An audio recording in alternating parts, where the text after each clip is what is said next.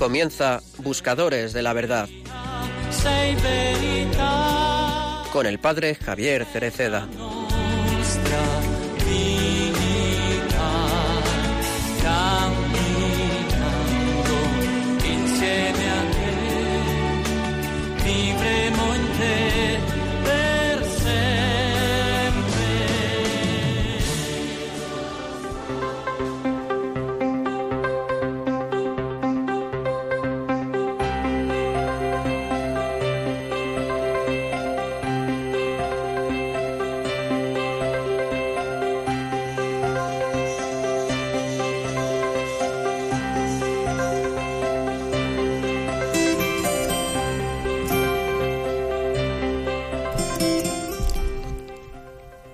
Evangelio de este domingo nos, nos, cuenta un pasaje clave en el camino de Jesús con sus discípulos.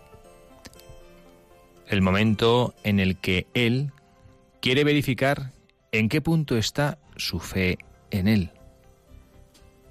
Primero quiere saber qué piensa de Él la gente. Y la gente piensa que Jesús es un profeta, algo que es verdad, pero no recoge el centro de su persona no coge el centro de su misión. Después, plantea a sus discípulos la pregunta que más le preocupa. Es decir, les pregunta directamente, ¿y vosotros? ¿Quién decís que soy yo? Y con ese y, Jesús separa definitivamente a los apóstoles de la masa, como diciendo, ¿y vosotros que estáis conmigo cada día? Y me conocéis de cerca, ¿qué habéis aprendido más? El maestro espera de los suyos una respuesta alta y otra respecto a la de la opinión pública. Y de hecho, precisamente, tal respuesta proviene del corazón de Simón llamado Pedro. Tú eres el Cristo, el Hijo de Dios vivo. Simón Pedro encuentra en su boca palabras más grandes que él, palabras que no vienen de sus capacidades naturales. Quizá él no había estudiado en la escuela y es capaz de decir estas palabras, más fuertes que él, pero están inspiradas por el Padre Celeste, el cual revela al primero de los doce la verdadera identidad de Jesús. Él es el Mesías, el Hijo enviado por Dios para salvar a la humanidad. Y de esta respuesta, Jesús entiende que, gracias a la fe donada por el Padre, hay un fundamento sólido sobre el cual puede construir su comunidad, su iglesia. Por eso dice a Simón, Tú eres Pedro, y sobre esta piedra edificaré mi iglesia también con vosotros. Hoy, Jesús quiere continuar construyendo su iglesia. Esta casa con fundamento sólido pero donde no faltan las grietas y que continuamente necesita ser reparada. Siempre. La iglesia siempre necesita ser reformada, reparada. Nosotros ciertamente no nos sentimos rocas, sino solo pequeñas piedras. Aún así, ninguna pequeña piedra es inútil. Es más, en las manos de Jesús la piedra más pequeña se convierte en preciosa, porque Él la recoge, la mira con gran ternura, la trabaja con su espíritu y la coloca en el lugar justo que Él desde siempre ha pensado y donde puede ser más útil a toda la construcción.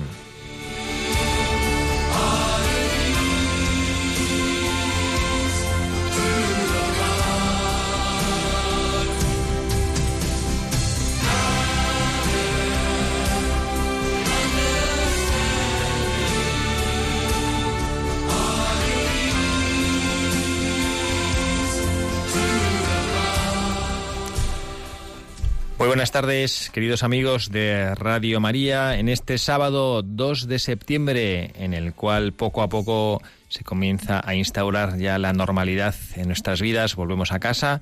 Los que han tenido la ocasión de pasar unos días de descanso, ya los niños van al supermercado y empiezan a ver las campañas de vuelta al cole, que es la cosa que menos ilusión hace a un niño, el tener que volver al cole, bueno, no a todos.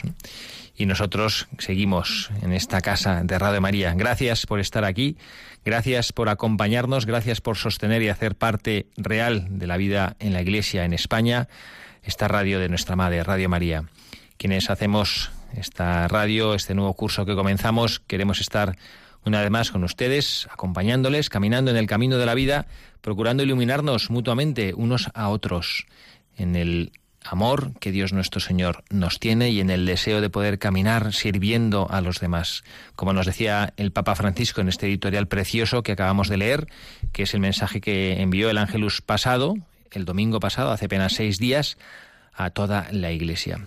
Padre Javier Cereceda, quien les habla, y con los que habitualmente ayudan a hacer este programa de Radio María. Está con nosotros el Padre Jacobo Portillo. Padre Jacobo, muy buenas tardes. Muy buenas tardes, Padre Javier. Gracias por estar aquí. Pues nada, es un gusto por mi parte. Se le ve muy morenito, ¿eh? Ha tenido un buen verano usted, ¿eh? Muy bueno. Muy bueno y muy variado y movido.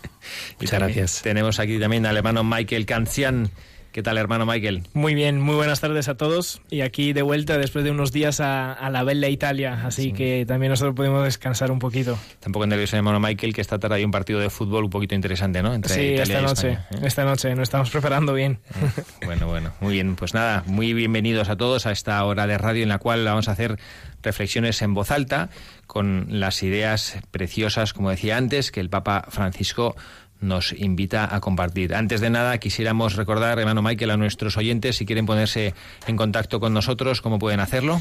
Bueno, eh, para ponerse en contacto pueden escribir un correo a, la dirección buscadores de la verdad arroba radiomaria.es buscadores de la verdad arroba radiomaria.es o mandar una carta o alguna petición a la dirección postal Paseo Lanceros número 2 28024 Madrid. Muy bien, pues como siempre estaremos encantados de poder recibir sus mensajes y sus solicitudes.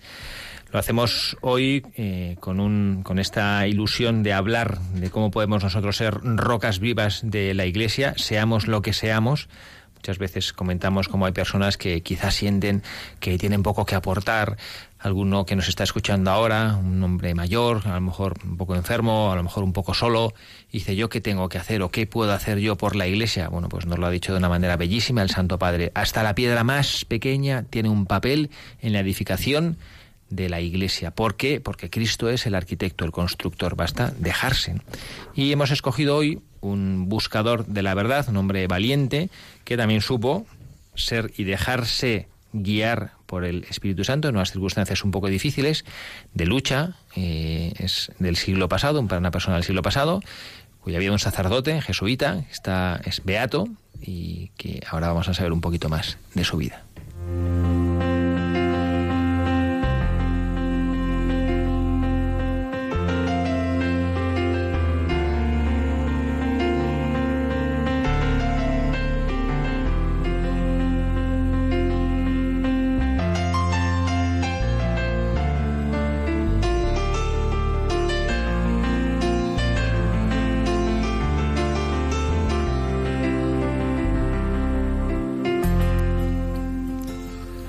Miguel Agustín Pro Juárez nació el 13 de enero de 1891 en la población minera de Guadalupe, Zacatecas, México. Tercero de 11 hermanos e hijo de Miguel Pro y Josefa Juárez. El 19 de agosto de 1911 ingresa al noviciado de la Compañía de Jesús en El Llano, Michoacán, después de unos ejercicios espirituales hechos con jesuitas y de haber madurado lentamente su decisión vocacional. Ya la familia había dado antes dos vocaciones religiosas a la Iglesia en la persona de las dos hermanas mayores de Miguel.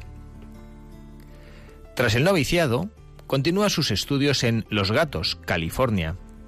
Estudia después retórica y filosofía en España Desempeña el oficio de profesor en el Colegio de la Compañía en Granada, Nicaragua, y estudia la teología en Engen, Bélgica, donde recibe el don inapreciable del sacerdocio.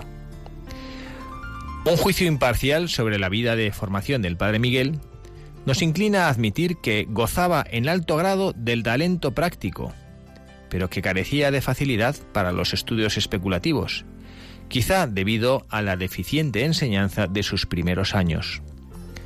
Su gloriosa muerte contribuyó además a que se sumara el recuerdo de la parte menos sustancial de su temperamento quizá jocoso, bromista y agudo. Una úlcera estomacal, la oclusión del píloro y toda la ruina del organismo hicieron prever un desenlace rápido de la vida de nuestro beato al final de sus estudios en Bélgica. En una carta íntima que escribe a un pariente suyo, relata, Los dolores no cesan. Disminuyo de peso, de 200 a 400 gramos cada semana y a fuerza de beber porquerías de botica, tengo descarriado el estómago. Las dos operaciones últimas estuvieron mal hechas y otro médico dice que ve probable una más. Luego detalla el insoportable régimen dietético que le hacen sufrir para tratar de recuperar la salud. Su organismo se reduce a un extremo tan preocupante que sus superiores en Engen deciden apresurar el regreso de Miguel a México para que la muerte no lo recoja fuera de su patria y de sus seres queridos. En esta situación de delicada salud, emprende su anhelado viaje a Lourdes, al pie del Pirineo, donde él espera una intervención de la Santísima Virgen María que le devuelva las fuerzas que necesitaría en México para poder ejercer su sacerdocio, ayudando a los católicos que en aquella época de la primera mitad del siglo XX sufrían persecución. La prisión, el fusilamiento y el destierro están a la orden del día para los católicos. De la visita a la célebre gruta escribe, ha sido uno de los días más felices de mi vida. No me pregunte lo que hice o qué dije Solo sé que estaba a los pies de mi madre y que yo sentí muy dentro de mí su presencia bendita y su acción. Esa experiencia mística marcará el resto de su vida, pues la Virgen le prometió salud para poder trabajar en México. El exorbitante trabajo que tuvo los meses que vivió en la capital desde su llegada en julio de 1926 realizado además mientras huía de casa en casa para despistar a quienes seguían sus pasos, no hubiera podido ser ejercido por un individuo de mediana salud, y mucho menos por una persona con una salud tan maltratada como la del padre Miguel Pro, de no haber sido por una intervención especial de la Madre de nuestro Señor. En esos días le sorprende el fracasado intento de acabar con la vida del presidente electo del país.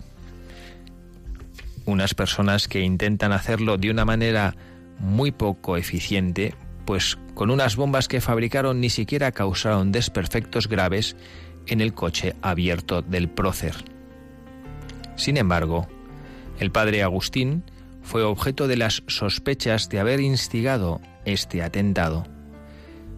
El Papa Pío XI había defendido a los católicos mexicanos y había condenado la injusta persecución en tres ocasiones a través de documentos públicos dirigidos al mundo. El padre Pro, sin reparar en los peligros que su vida corría, siguió dedicándose al servicio de su ministerio sacerdotal, prácticas que consistían diariamente en llevar la comunión, en confesar y en socorrer a las personas en grave necesidad. El padre Pro fue detenido, juzgado y el 23 de noviembre de 1927, a la puerta del fatídico sótano que hacía de prisión, y minutos después de las 10 de la mañana, un policía llamó a gritos al preso. Miguel Agustín Pro. Salió el sacerdote y pudo ver el patio lleno de invitados como si se tratase de un espectáculo. A multitud de gente, seis fotógrafos por lo menos, y a varios miembros del cuerpo diplomático, para que se enteraran de cómo el gobierno castigaba la rebeldía de los católicos. El padre Pro caminó sereno y tuvo tiempo de oír a uno de sus aprehensores que le susurraba, Padre, perdóneme. No solo te perdono, le respondió el sacerdote, te doy las gracias. Su última voluntad, le preguntaron, que me dejen rezar. Se arrodilló delante de todos y con los brazos cruzados estuvo unos momentos ofreciendo su vida sin duda por el cese de la persecución y para que se instaurara el amor de Cristo Rey en los corazones de todas las personas en su patria. Y reiterando el ofrecimiento de su vida, se levantó, abrió los brazos en cruz y pronunció claramente, sin gritar, Viva Cristo Rey, entregando su vida al Dios de su amor.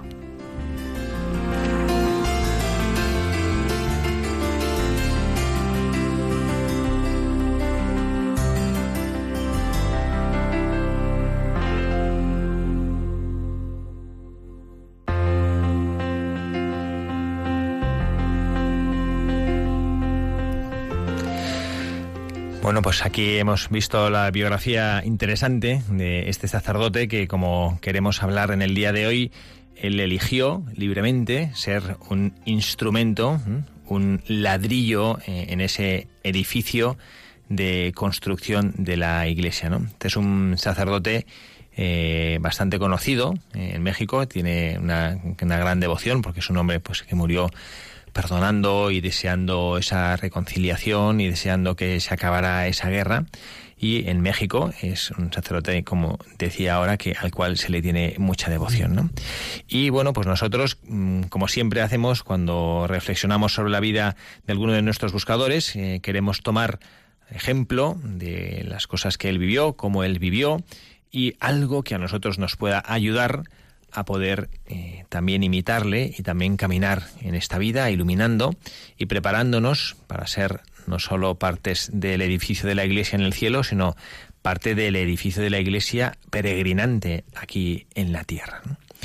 Y bueno, pues eh, vamos a tratar de ver algunos de esos puntos y a mí me gustaría comentar en primer lugar, como uno de estos mensajes que nos, que nos envían nuestros buscadores, algo quizá muy sencillo, ¿no? Pero para que a mí me parece significativo, porque aparte de todo es una cosa que, acabamos de hacer, al menos quienes les estamos hablando ahora desde este estudio de, Radio María, ¿no?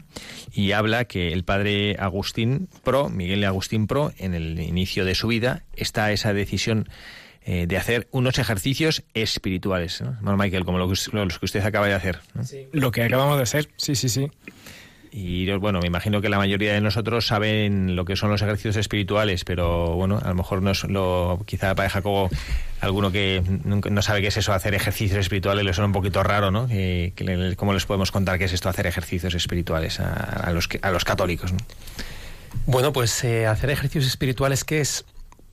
Pues es lo que dice su palabra, hacer unos ejercicios espirituales, es decir, dedicarse un tiempo de la propia vida, un día, un fin de semana, ocho días, treinta días, como los ejercicios ignacianos, o incluso un rato al día, si uno no puede desplazarse ni puede retirarse, para, para hacer una serie de ejercicios espirituales, es decir, de oraciones, de meditaciones, de contemplaciones del amor de Dios, de reflexión personal, sobre todo con una finalidad, la finalidad de que cada uno descubra cuál es la voluntad de Dios para él y cómo puede uno disponerse de la mejor forma posible a recorrer ese camino de la vida buscando y logrando esa santidad de vida, ¿no? Así que eso brevemente, pues es eh, aquello en lo que consiste aquello en lo que consiste en los ejercicios espirituales y para lo cual pues San Ignacio de Loyola los pensó. Nosotros en concreto, por ejemplo, pues eh, nos retiramos ocho, ocho días al año para hacer ejercicios espirituales completos ocho días de retiro y por lo tanto en, silencio. Y, bueno, pues eh, gracias a la dirección de un sacerdote experimentado que nos va guiando a través de la predicación, pues vamos eh, rezando, meditando y orando para tratar de descubrir qué es lo que Dios quiere de nosotros, ¿no? Es verdad que nosotros no, no los hacemos para escoger un nuevo estilo de vida o hacer una elección sobre nuestro estado de vida, pero sí para reafirmarnos en esta, en esta vocación que hemos recibido y para tratar de, ser más santos y de alcanzar una mayor santidad de vida, ¿no? Sí, y además aquí, como acabamos de leer en la biografía del Padre Pro, eh, decía al inicio que él había hecho unos ejercicios, ¿no? Y con jesuitas, ¿no? Que justo como decía el padre, el padre Jacobo, pues los jesuitas hacían los, los ejercicios ignacianos, ¿no? Es decir, Santo Ignacio, el fundador de los jesuitas. Y, y, particularmente eran unos ejercicios de un mes, un mes donde uno profundizaba en todo esto que el padre acaba de decir. Y, y es interesante porque el culmen de los ejercicios es madurar en una decisión, madurar en una decisión de cómo responder mejor a Dios y a su voluntad, ¿no? y porque es muy fácil a lo mejor rezar y contemplar el amor de Dios, muchos sentimientos y, unirse un ambiente de paz, de silencio, pero al final, si esto no tiene un, un reflejo en tu vida, a lo mejor de cambiar y de conformarte a esto que Dios te pide, pues un poquito se va diluyendo la cosa, ¿no? Y de hecho el Padre Pro decía que había lentamente madurado una decisión en su vida. Bueno, pues efectivamente, como bien nos han explicado el padre Jacobo y el hermano Michael, estos son hacer ejercicios espirituales. Esto es una de las muchísimas aportaciones que San Ignacio de Loyola y la Compañía de Jesús han hecho a la Iglesia Universal y que, bueno, pues como dice el padre, que hay una manera concretísima que San Ignacio diseñó, que son estos este mes de ejercicios espirituales, pero que, bueno, que hay muchas maneras de aplicarlo con una metodología muy bien pensada porque está inspirada por el Señor y que bueno pues que a lo, que lleva es eh, como muy bien ha dicho el padre a descubrir cuál es la voluntad de Dios sobre la propia vida.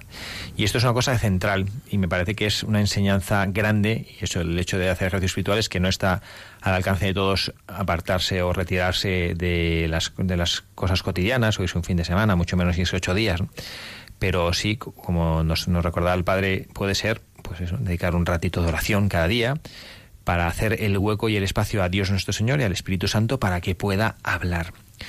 Esta realidad de la cual estamos reflexionando hoy en este programa y que se centra en esa invitación del Papa Francisco a que seamos piedras de la Iglesia, no es una decisión personal que uno toma, no, es un diseño personal de un programa o un proyecto de vida, sino que es responder a algo que Dios me pide. Y la pregunta que muchísimas personas hacen, a mí como sacerdote con frecuencia me la hacen, ¿cómo puedo saber cuál es la voluntad de Dios sobre mi vida? Bueno, pues un instrumento eficacísimo es la oración y a través de la oración escuchar a Dios nuestro Señor. A veces sentimos que la oración es eh, no sé, una especie de iluminación, ¿no? Como cuando uno pues va a la playa o a la montaña o en el campo y se pone al sol y el sol sin que uno haga nada le pone moreno. Y ahora pues muchos llegan de sus vacaciones, qué moreno estás, qué bien, has tomado el sol. Bueno, pues eh, la oración no es que yo simplemente me siento y no hago nada, cierro los ojos y como que la oración penetra mi corazón y mi alma. Como decía el padre, o sea, son ejercicios espirituales, ¿no? Igual que uno cuando quiere ponerse fuerte no simplemente va al gimnasio, ¿eh? se queda mirando la máquina de hacer ejercicios y se pone fuerte, sino lo que hace es que se pone en la máquina, empieza a levantar peso o empieza a correr o se va al campo a correr o se va a una cinta o se hace determinadas, determinados ejercicios y cuando él ejercita su cuerpo, entonces su cuerpo se pone sano. Pues con el alma es algo parecido. Hay que ejercitar. Hay una diferencia y es que los ejercicios físicos pues eh, se sigue eh, fácilmente de que yo hago esto y acabo poniéndome fuerte, ¿no? Eh, con los ejercicios del alma es distinto, ¿no? Porque no, no está tan en nuestra mano, sino de la mano de Dios y de su gracia y que nosotros podamos descubrir ese gran misterio que es la voluntad del Señor sobre nosotros, ¿no? Así es, efectivamente. Yo creo que lo importante y la primera actitud para, para, para saber si uno en su propia vida va caminando conforme a la voluntad de Dios es eh, el darse a uno el tiempo de irse buscando momentos para retirarse. Para retirarse no hace falta irse de casa, no hace falta cambiar de trabajo, no hace falta tener vacaciones, sino lo que hace falta es querer a lo largo de la propia jornada pues buscar buscar un momento en el día en el que me retiro conmigo mismo y con Dios y dejo lo que me rodea, lo que me preocupa, lo que me angustia, dejo un poquito de lado mis obligaciones para, mm, bueno, pues ponerme delante de Dios y, para, para dejarme iluminar por Él respecto a cómo voy, respecto a cómo va mi vida. Entonces, yo quiero invitar a, todos los que no sois a que hagáis ese ejercicio de, de, saberse retirar con facilidad, ¿no? Para ello ayuda el hecho de, bueno, pues tener una Biblia en las manos, tener algo que leer, algo que te puede interpelar, algo que te, mm, que te pueda llamar la atención para sobre ello reflexionar, sobre ello preguntarte qué tal vas y, con esos espacios de, de, tiempo en los que tú gracias a que te vas retirando cada día unos minutos, 10, 15 minutos, eh, irás adquiriendo una, una solera para, para poder ver cómo Dios se te va manifestando y qué es lo que tú, lo que tú debes hacer para responderle, que, que te va a dar pues un, va una gran amplitud de espíritu y que, bueno, pues poco a poco va a ir haciendo en ti el, el, el, hábito del retiro y el hábito de la oración para ir eh, descubriendo lo que Dios quiere, ¿no? Así que es una primera invitación que os hago a que busquéis retiraros eh, en vuestro día a día de tal forma que, que notes que el Señor está presente, presente hablándote y que tú le escuches. Sí, y en ese retiro, eh, bueno, en mi experiencia del día al día, la verdad que en la vida del colegio uno está muy ajetreado de muchas actividades y, y los momentos que más uno goza son cuando se retira en la capilla y estar ahí en silencio delante de Cristo, ¿no? Pero ahí, ahí a mí me gusta subrayar eh, el tipo de silencio del estar retirado, ¿no? Porque yo puedo estar en un silencio vacío, que mi alma encuentra una cierta paz, como una especie de mantra, ¿no? Estar ahí tranquilo de las actividades del momento de descanso espiritual. Pero el silencio del retiro es algo más, ¿no? De hecho, como acaba de decir el padre, ¿no? De coger una Biblia, de es un, un, un silencio que se llena, ¿no? Se llena de qué? Pues del diálogo con Dios, del diálogo con Dios, de ponerle en manos eh, tus cosas de tu vida ordinaria, ¿no? Porque al final también esto es oración y, y, y, justo por eso es un silencio lleno, ¿no? Y que recobra sentido. Bueno, pues este puede ser, este, aquí queda nuestro primer mensaje, ¿no? Esta, dar esta oportunidad a Dios nuestro Señor a que me hable, preparar mi alma y que Él me descubra qué es lo que quiere de mi vida. Esto pasó con este sacerdote que es nuestro protagonista en este día de Buscadores de la Verdad, ¿no? Un sacerdote que mmm, aparentemente prometía poca cosa, un hombre, pues eso, quizá decía con mucha delicadeza la biografía que hemos leído y que, que habían preparado quienes conocían bien la vida del padre Pro, pues eso decía, bueno, tuvo una, una, una, formación un poquito deficiente en su infancia, ¿no? Decía, o sea, que era un hombre como muy práctico, pero como, como quizá que para los estudios a lo mejor no era, no era, especialmente bueno, ¿no?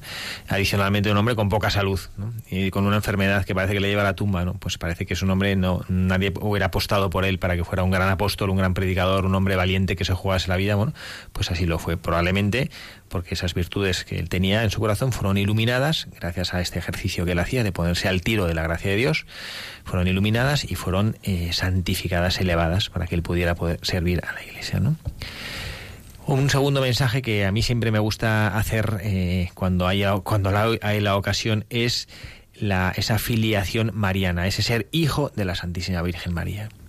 A mí me parece precioso que en este momento cuando él, pues sus superiores, eh, cuando, estando en Bélgica y viéndole muy enfermo y viendo que cada vez adelgazaba más y que no podía comer y tenía esos dolores tremendos de, estómago, pues le decide mandarle a su casa a, bien morir en su casa y que muera en, en, los brazos de su familia, ¿no? Y él, ¿qué es lo que decide? Pues irse a los brazos de la Santísima Virgen María, a Lourdes. Y también, eh, y es precioso, y esto es una cosa que se logra cuando efectivamente pues has hecho ese ejercicio de querer escuchar a Dios y querer escuchar a la Santísima Virgen María, que también te habla, y dice él que, que, que, no, cosa que no recuerda, que ese fue uno de los días más felices de su vida, pero que no recuerda nada. Dice, no me pregunte lo que hice o qué dije. No tiene idea, no se acuerda de nada. Solo lo que se acuerda o lo que recuerda y lo que tiene en el corazón es que estaba a los pies de su madre y que sintió dentro de él su presencia bendita y su acción. Sí, a mí, a mí este punto uh, me encantó. De, de, hecho, insistí con el padre Javier que teníamos que hablar de eso porque eh, yo esto, eh, bueno, yo personalmente, y lo quiero compartir, lo siento muy personal porque yo me acuerdo que cuando estaba en el discernimiento de mi vocación, eh, yo dije, o Dios me habla con algo claro, o si no, pues obviamente no le voy a seguir, ¿no? Y, y justo Dios, y, y, uno se espera que Dios actúe en tu vida o en tu oración con una aparición, con algo súper eclatante que tú puedas decir, Dios tiene algo personal para mí y así. Pero al final Dios actúa con cosas ordinarias, simplemente estar ahí en una gruta di diciendo algo que a lo mejor ni se acuerda, pero queda la experiencia de la certeza interior de haber tenido un encuentro con Cristo, y en este caso con María, ¿no? Y, y, me encanta subrayar con María, ¿no? Con María, porque es la primera interesada, sobre todo cuando tu vida parece eh, como de esas máquinas que está una línea de la línea de la vida es como está toda plana porque estás pasando sufrimientos, estás pasando momentos difíciles que no entiendes, que Dios está escondido, ¿no? Y parece una línea muerta de tu relación con Dios, pero en un momento sale un pico de esa línea que, que, que María te dice, tranquilo que estoy aquí, ¿no? Te acompaño. Y esta es la experiencia interior que te permite dar saltos en tu vida, ¿no? De hacer cosas heroicas para Cristo. Pues eso es lo que la Santísima Virgen María nos aporta a nosotros, a cada uno, y esa protección maternal ¿eh? que ya estaba ahí al pie de la cruz con Jesucristo y ella allí se comprometió con cada uno de nosotros a ser nuestra madre. También esto depende, como decíamos, de los ejercicios espirituales, eh, no por voluntarismo, ojo, eh, que esto es una cosa que ya la Iglesia tiene, ha, explicado claramente que esto no es así, que no es que uno pone mucho esfuerzo y las cosas salen solas. Esto no es automático, ¿no? Esto no es como el motor de un coche que es muy preciso, que haces esto y funciona de esta manera, ¿no? Pero sí es verdad que tienes que ponerte a tiro, como decía antes, de la gracia de Dios. Decía en, el Evangelio, y nos contaba este predicador que nos ha predicado este año los ejercicios espirituales, una realidad que yo que nunca había pensado, ¿no? Y que es que cuando, cuando le dice Jesucristo desde la cruz a la Virgen María, mujer, ahí tienes a tu hijo, y ella asiente, luego se lo dice a Juan, hijo, ahí tienes a tu madre como diciendo, pues ya, ya está, pues María, o sea, como que ya está, si María ha, aceptado ser madre, pues ya está, porque eso le pregunta a él, porque tienes que aceptar ser hijo.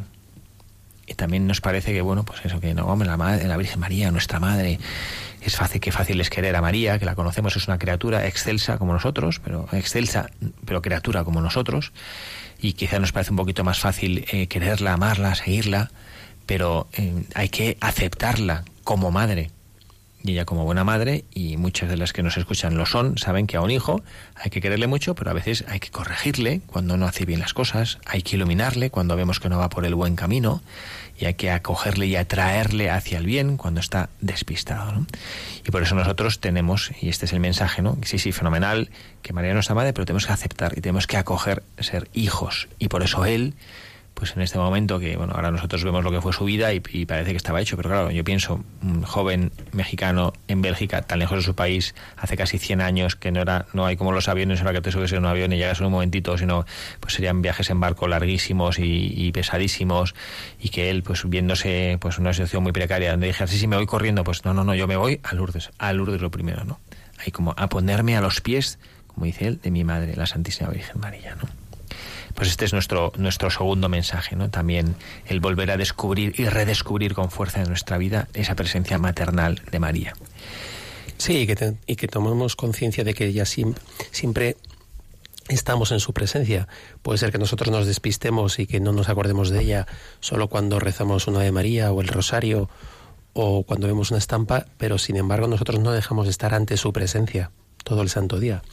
Y María no puede dejar de verme y de mirarme y por lo tanto de que nada más verme y mirarme, interceder por mí. Con lo cual eso también da mucho gozo, ¿no? Que si uno no se acuerda de ella, sin embargo, uno tiene que saber que ella se está acordando de uno mismo, ¿no? Y luego vamos a, ahora por el tercer mensaje de buscador de hoy, de nuestro buscador del padre Agustín Pro, Miguel Agustín Pro, y mm, vamos a hacerlo, como solemos también en el programa, con una canción. Vamos a hablar de nuestro tercer mensaje con una canción. Es una canción que yo les invito a escuchar, como siempre, un poquito en espíritu de oración y que nos hace ver una actitud y el cantante nos propone una actitud de cómo tiene que ser o quién tiene que ser Jesucristo en nuestra vida. Yo hace algunos años escuché a un catequista con un grupo de jóvenes decir una cosa que no se me ha borrado de la cabeza. Y él decía, eh, ¿vosotros qué creéis? ¿Que Dios quiere ser el beneficiario de un pedazo del pastel de vuestra vida? Tenéis un pastel y lo vais cortando y venga, este pedacito a mi familia, este pedacito a mis hobbies, este pedacito al estudio, este pedacito a mi novia, este pedacito... Y decía, no, no, no. Dios lo que quiere es ser la mano que corta el pastel. No quiere ser un pedacito de tu vida, quiere estar en todo. Bueno, esta canción que es una oración nos invita también a reflexionar y para que hablemos de este tercer mensaje de, nuestro buscador del día de hoy.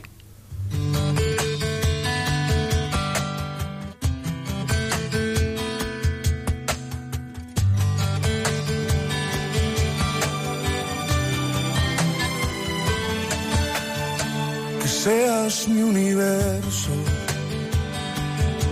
No quiero darte solo un rato de mi tiempo. Quiero separarte un día solamente. Que seas mi universo. No quiero darte mis palabras como gotas. Quiero un diluvio de alabanzas en mi boca. Que seas mi universo. Que seas todo lo que siento y lo que pienso.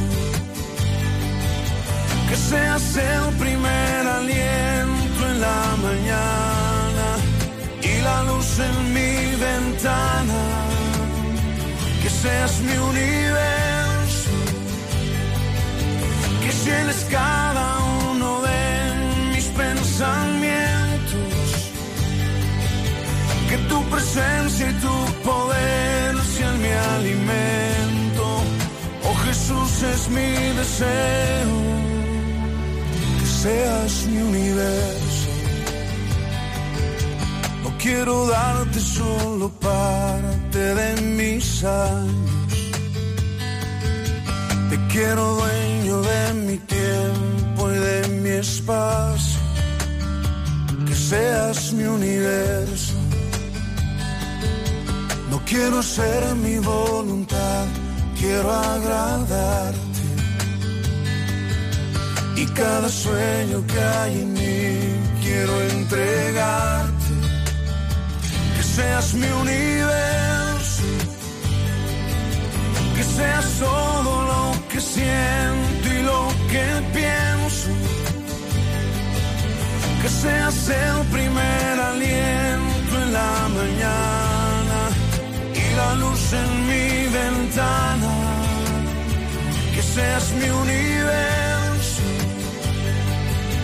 Que llenes cada uno de mis pensamientos. Que tu presencia y tu poder sean mi alimento. Oh Jesús es mi deseo. Que seas mi universo. Seas todo lo que siento y lo que pienso. Que seas el primer aliento en la mañana y la luz en mi ventana. Que seas mi universo.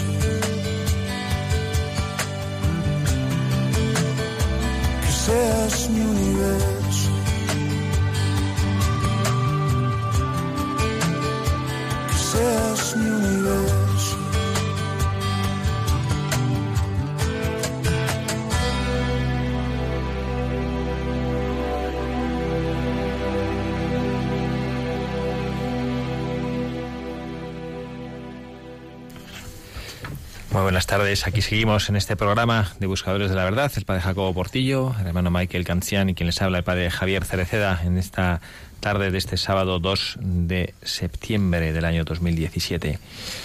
Queremos compartir con ustedes el mensaje de nuestro director que nos está hablando sobre cómo Radio María ha intensificado en estos meses de verano la campaña Vuelve a casa, con programas especialmente dirigidos a aquellos que, se han alejado un poco de la Iglesia y también todas las acciones apostólicas que los voluntarios, nuestros voluntarios de Radio María, salen a la calle para invitar a escuchar al único que tiene palabras de vida eterna.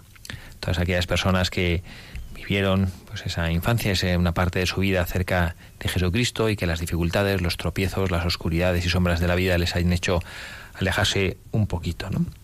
Y pues con la ayuda de la Virgen, todo este esfuerzo supondrá que este invierno del alma de quienes a esto lo han sufrido y están anhelando volver a casa sea un tiempo provechoso de oración. Y también queremos recordarles a todos ustedes, ahora que, arranca el curso y que bueno, pues que también hay que mirar muchas cosas prácticas, las madres lo están haciendo, o en el, el colegio, las casas, algunas cosas prácticas, pues a ver que Radio María cuesta 405 euros cada hora. ¿Y esto cómo es posible que se sostenga? Gracias a Dios, a los miles de oyentes como ustedes que con su ayuda, por pequeña que ésta pueda parecer, construyen esta obra de la Santísima Virgen María. Esta es una radio de ámbito privado, como saben, que se mantiene única y exclusivamente con las donaciones de los oyentes y de las personas que en ella colaboran ya que, como bien pueden constatar, no admitimos ningún tipo de publicidad. Bueno, pues les pedimos que, que estén, si es posible y tienen posibilidad de hacerlo y capacidad de hacerlo, que ayuden a sostener económicamente la labor apostólica de Radio María. Si quieren hacerlo y la manera práctica, con transferencias o como ustedes crean más conveniente, pueden hacerlo llamando al teléfono 902 500 518 Repito el número de teléfono al que pueden llamar si quieren ustedes colaborar económicamente con el sostenimiento de Radio María. Número de teléfono 902 500 518. Bueno, hermano Michael, entonces, ¿en qué estábamos antes de, eh, esta eh, oración preciosa que hemos escuchado? Nuestra el tercer mensaje de nuestros buscadores de hoy. Así, el tercer mensaje es que eh, a, mí, a, mí, a mí me impactó mucho la canción eh, la canción Oración, que, que prácticamente nos dice en pocas palabras que todo mi ser, que todo nuestro ser sea para Dios, ¿no? y que además que todas las cosas que yo hago a lo largo del día, pues tengan la única dirección y finalidad que es para Dios. ¿no? Y, y, bueno, una, palabra que se me ha quedado muy marcada eh, ha sido que, que Jesús sea el primer aliento en la mañana, ¿no? Que a lo mejor uno eh, en la mañana, eh, bueno, yo primero soy un zombies, ¿no? O sea, y a lo mejor lo, lo, más improbable que te venga en la mente es el pensamiento de Jesús, pero lograr tener esa conciencia que tú ofreces todo tu día a, a, Dios desde el momento que pones el pie fuera de la cama, pues es algo que, que cobra sentido todo el día, ¿no? Pues sí, efectivamente. A mí de, esta canción me gustan bastantes cosas, pero sobre todo que es una petición, es una petición continua, que seas mi universo, que seas mi alimento, que seas mi deseo. Y a mí me da mucha paz y confianza porque sé que muchas veces el Señor, porque estoy despistado, cansado, distraído, pues no es mi alimento, no es mi deseo y no es mi universo, por así decirlo, pero sé que mi labor está en pedirlo, en desearlo, y eso a mí me llena de esperanza. La esperanza es se, basa en el deseo. Y por lo tanto la, petición ya en sí pues es una es una es una consuela mi alma y bueno pues aunque sé que estoy en camino de que lo sea realmente sin embargo pues no dejo de, de desearlo y de pedirlo. Y también os invito a todos a que lo hagáis. Aquello que te des cuenta que no logras por tu cuenta en cuanto a amar a Dios, a rezarle a Dios lo que tú crees que deberías de rezarle, o por el hecho de encontrar, no encontrar gusto yendo a misa, bueno, pues que por lo menos lo pidas y, deseas que sea, que sea mucho más para tu vida el Señor, los sacramentos, la oración y que a, fuerza de pedirlo y de desearlo, pues el Señor te lo conceda. A mí me, gusta muchísimo también esta, esta oración cantada y como dice Pajaco que no había caído yo en la cuenta que efectivamente es una, es una petición reiterada. Y a mí lo que me ayuda a pensar o, esa insistencia de, que seas mi universo eh, y que sigue diciendo, no quiero que sea solo parte de mi tiempo. Y, es a pensar cómo los católicos a veces hacemos esto, ¿no? Y es verdad que el Papa Francisco está insistiendo muchísimo en, pues eso, en la, en que nuestra vida no sea, en que no seamos católicos de salón y, y, este ser el universo, este que, esto de que Cristo sea mi universo es que lo sea todo. Y como sabemos bien que no hay amor más grande de aquel que da la vida por sus amigos, yo veo en nuestro, en nuestro Beato Padre Pro, en nuestro buscador del día de hoy, esa actitud de decir, pues Cristo es mi universo, porque no me reservo nada. Esto es eh, precioso, ¿no? El no reservarte nada. Yo sí, a Cristo le sigo y le amo, pero esto me lo, esto me lo guardo para mí que no quiero que sea solo parte de mi tiempo. ¿Y cuántas veces los católicos hacemos esto, no? Pues Cristo para mí, que es, bueno, pues sí, rezo un ratito por la mañana, o rezo el rosario, hay incluso alguna va a misa todos los días, ¿no? Pero ¿quiere ser Jesucristo esto? O como decía aquel catequista, lo que quiere es ser que le dejes el cuchillo, ¿no? Para que él corte en la tarta el pastel de tu vida. No, te, va a dar cada vez un, un, pedazo más grande de la tarta, ¿no? Bueno, pues quizá estás llamado a eso, o quizá, eh, pues joven que estás escuchando estas palabras, Dios nuestro Señor está llamando a la puerta de tu alma para que le des el pastel entero, ¿no? Pues a lo mejor, pues sé valiente si esto lo está haciendo, si lo, pues eh, hace, hace, da pasos para escuchar, acércate a algún sacerdote en tu parroquia, alguna religiosa, eh, a lo mejor te está pidiendo todo eso, ¿no? Mm, a lo mejor te resuena en el corazón cuando oyes eso de que seas mi universo, notas que hay algo que vibra dentro de tu alma, ¿no? Bueno, a lo mejor, o a lo mejor no, o a lo mejor eres pues eso, ya una mujer casada, un hombre casado, que tienes tus obligaciones, tu familia, eh, tu trabajo, y, y, Jesucristo vuelve a ser, o vuelve a decirte, eh, quiero ser tu universo, quiero ser parte de tu vida, quiero ser parte de tu tiempo, quiero ser estar en, en todo lo que tú haces. Y bueno, pues esta es una enseñanza que, que, considero que no siempre nosotros somos capaces de, de, vivir. ¿no? Me parece que a veces como que, como que a Jesucristo, eh, para quizá un poquito acallar o tranquilizar nuestra conciencia, como que le vamos dando partecitas de nuestro tiempo. ¿no? Sí, y yo, yo también, como decíamos antes de la Virgen María, o sea, que la Virgen María sí es verdad que es madre y se acerca a ti y tal, pero también pide tu, eh, tu respuesta de hijo. Pues aquí lo mismo, es decir, Dios, eh, Dios es el primero a saber que, que, nosotros no podemos darle el pastel a la primera. Es decir, hay un camino para, para, para aprender también a, a, darle todo el pastel, ¿no? Porque muchas veces, eh, inconscientemente o conscientemente, eh, dejamos a Dios de, lado en algunas cosas, o yo me dedico a Dios porque estoy haciendo del bien a esas personas, pero luego el tiempo de descanso es para mí, ¿no? pero poco a poco tener la conciencia de, de y, y, hacer este camino de poder dar a Dios todo, ¿no? Y, pero también sabiendo que no es a la primera que pasa eso, ¿no? Y, y como decían en la canción, ¿cómo uno puede hacer esto? Pues buscando de ejercitarse en la fe, de tu presencia y poder el alimento, ¿no? De que ejercitar, eh, ejercitarse en la fe, en la oración, como dijimos antes, que Dios no solamente está cuando ahí encerrado en la capilla, que Dios no solamente está cuando tú le clamas a Él, pero Dios está siempre cerca de ti, pero esto pues requiere pues requiere una fe fuerte, ¿no? Sí, de todas formas, además, eh, hermano Michael, yo no creo que el Señor, el Señor es un caballero y, y, lo que quiere es dárnoslo todo, no pedírnoslo todo, ¿no? Entonces eh, el Señor quiere que que nosotros nos conquistemos a nosotros mismos para Él y para los demás, pero sin tener que dejar nada de lo que es nuestro y que es auténtico, ¿no? Con lo cual tenemos que también tener la confianza de que Él pide, efectivamente pide amor, pero para devolvernos mucho más, ¿no? Para que nos quedemos vacíos y sin nada, ¿no? O sea, Él es el primero siguiendo este ejemplo de la tarta. Él lo que quiere es que nos comamos toda la tarta quizá como Él quiere, ¿no? Dándole gracias eh, saboreándola, alabándola al Señor por la creación de los alimentos, pero eh, y que bueno pues que, que, que, no nos dejemos llevar por la tentación de pensar que Él nos va a pedir todo de golpe de una vez y que vamos a ser infelices, sino que lo que Él quiere hacernos a nosotros es feliz, ¿no? Luego también yo quería comentar y, y, llamar la atención sobre, sobre esta respuesta que da el Beato Pro nuestro protagonista cuando le preguntan cuál es su última voluntad, ¿no? Y, y el padre Pro dice que me, de, que me dejen rezar, ¿no? Realmente la vida del padre Pro esos días y toda su vida prácticamente era ya cumplir que el Señor fuera su universo, fuera su alimento, fuera su deseo. Porque si no, no hubiese respondido, mira, mi última voluntad es que, que me dejes rezar un momento, ¿no? Eh, hubiese sido cualquier otra cosa, ¿no?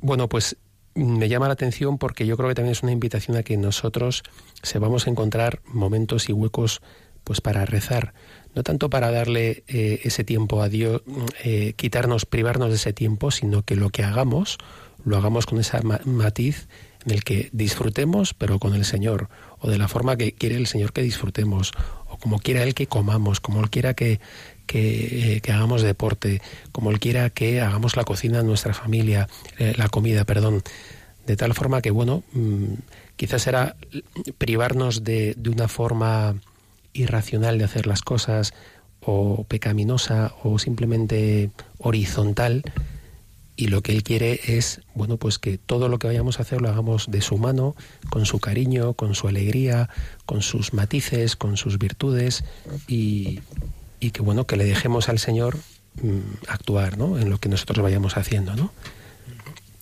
Pues esta, esta reflexión de Padre Jacob me sirve para introducir ya la cuarta, el cuarto y último mensaje para nuestros buscadores del día de hoy, ¿no? Todos ustedes, todos nosotros somos buscadores de la verdad y lo hago mirando esta vida del Padre Pro, esta vida que, a mí me parece tan edificante, esta vida en la que, pues como el Padre Jacobo decía ahora, de que pidió su última voluntad era fuese rezar, que le dejasen rezar, esta vida en la cual, pues no sé si a él le pasaba, ¿no? Pero como la canción que hemos escuchado, mm, que, seas eh, mi primer aliento en la mañana, mi primer pensamiento, yo cuando escuchaba esto pensaba, ¿cómo se puede hacer? ¿Cómo puedes hacer? Porque mamá quien le decía que él se levanta por la mañana y que no sabe ni, ni dónde está el cuarto de baño para ir a ducharse, ¿no? Que está como... Y pues no, no, es un, no es un ejercicio de nuestra voluntad. ¿Cómo se puede hacer para que la primera imagen que me viene a mi mente cuando me despierto sea el rostro de Jesucristo, que es mi Señor, que es mi amor? Pues es una cosa que no la puedes hacer voluntariamente, sino que lo que puedes hacer es que eso es la consecuencia o la manifestación de que efectivamente Dios es tu vida, en tu día. Entonces, cuando, cuando lo es todo para ti, pues cuando te levantas por la mañana, piensas en Él. Un niño pequeño que, pues, que todavía quizá no conoce tanto a Jesucristo y que es un, que sea un enamorado del, del fútbol, pues cuando se despierta un martes antes de alcohol, lo primero que piensa es el fútbol, porque está todo el día pensando en el fútbol. ¿no? ¿Qué es lo que nosotros, eh, cómo nosotros podemos saber eh, si que, estamos haciendo bien las cosas? Bueno, pues cuando ese, ese corazón nuestro, imperceptiblemente, de una manera inconsciente, se dirige hacia su Señor. Y esta, y esta cuarta, este cuarto y último mensaje que queríamos compartir con ustedes en este programa, en el cual hemos analizado desde, desde el inicio, con el Papa Francisco de su mano, esa necesidad de ser piedras vivas que se dejen tomar por las manos de Jesucristo para construir el edificio de la Iglesia. Eh, lo tomo de nuevo con un mensaje del Papa Francisco diciendo, invitándonos a los cristianos a que seamos un faro de alegría e inteligencia en la misericordia un faro de alegría y de inteligencia en la misericordia. A mí me encanta esta expresión, inteligencia en la misericordia. Es decir, ser inteligentes viviendo el amor. Que hay veces que, me acuerdo cuando, cuando era novicio y me confesaba y me decía el, confesor, ¿no? de penitencia haga usted un acto de caridad oculta. Es decir, un acto de caridad, un acto de amor hacia tus hermanos, pero que nadie se dé cuenta cuál es. ¿no? Y a mí me acuerdo que me ha costado un montón. Digo, bueno, ¿qué, cómo, cómo, puedo hacer para hacer un acto de caridad? Pues no sé qué. Pues de repente un día eh, veías que había un hermano que estaba moviendo cosas de un lado a otro, cajas, ¿no? Y, que cogió una caja y subía, pues a mí, ahora este no, se da cuenta, cojo y le subo dos. Y así, dice, uy, alguien sin saber, eso es muy fácil, ¿no? Pero, ¿cómo puedo hacer yo para vivir en mi vida con inteligencia el amor? Bueno, pues este es el compromiso que nosotros eh, queremos dejarles al final de este programa de Buscadores de la Verdad a todos los que nos están escuchando ser inteligentes en la vivencia de la misericordia, en la vivencia del amor, ser faro de alegría. Qué importante es esto, como el Papa Francisco nos lo repite una y otra vez, que seamos faro de alegría. No puede ser que seamos gente, pues eso, como amormados, tristes, ¿no? Seamos faro de alegría y seamos inteligentes viviendo el amor. Esto es lo que esto es lo que pide Dios nuestro Señor, esto es lo que espera de nosotros, esto es lo que supone tenerle a él como alimento, esto es lo que supone haber descubierto con los actos de oración que hagamos, sean ejercicios espirituales, como decíamos al principio, lo que sea, descubrir su voluntad. ¿Cuál es la voluntad? Pues que seamos como Él, como su Hijo Jesucristo, construyendo, edificando, amando, acompañando, enseñando, curando. Esto es lo que, qué distinto sería el mundo si todos los cristianos viviéramos así, ¿verdad? Porque si nos miramos a nosotros mismos, con lástima deberemos decir casi seguro, casi con seguridad, que no hacemos todo lo que Dios nos pide que somos faros que iluminan poquito en la alegría y no sabemos si mucho o no en la inteligencia, en la vivencia del amor. Que nos resulta más cómodo mirar para otro lado, que nos resulta más cómodo no pensar en lo que Dios nuestro Señor nos está pidiendo. Y bueno, pues eh, si queremos edificar y si queremos ser piedras vivas de esta iglesia, si queremos ser disponibles y no que sean rocas huidizas en las manos de Dios nuestro Señor para poder edificar esa iglesia que Él quiere para nosotros, tenemos que ser esto, vivir inteligentemente y alegremente el amor. La verdad es que me llama la atención efectivamente que haya aplicado eh, la inteligencia en la misericordia, ¿no? ¿Cuántas veces uno dice, es que yo no sé cómo ayudar a esa persona? Y en el fondo no es que no sepas, es que te da pereza pensar cómo puedes ayudarla de otras formas. Porque si aplicas un poco tu inteligencia, seguro que descubres nuevos métodos para ayudarla, o para perdonarla, nuevos motivos, o para salirle al paso, o para echar una mano. Por eso dice el Papa ser faros de alegría e inteligencia en la misericordia, porque, porque no hay, eh, hay mucho que descubrir respecto a cómo ser misericordioso con el prójimo, ¿no?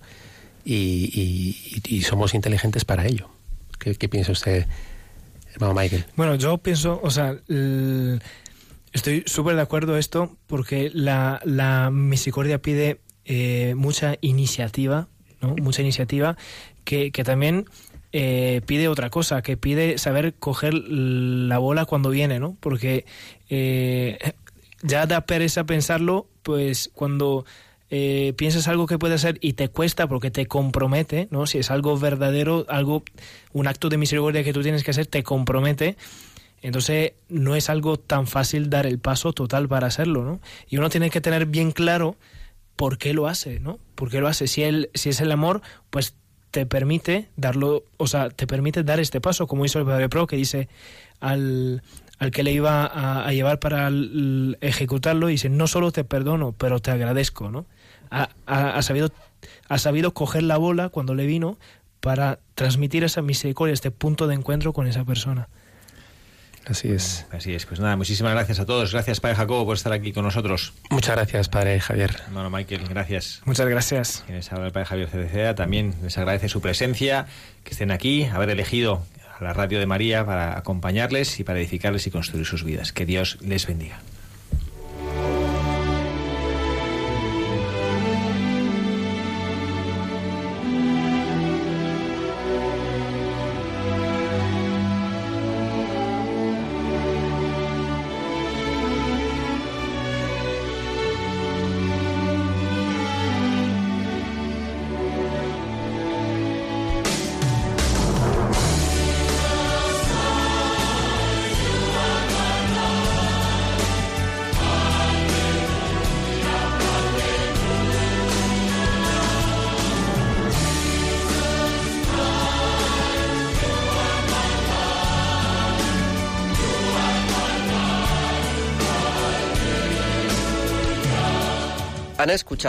Buscadores de la Verdad con el padre Javier Cereceda.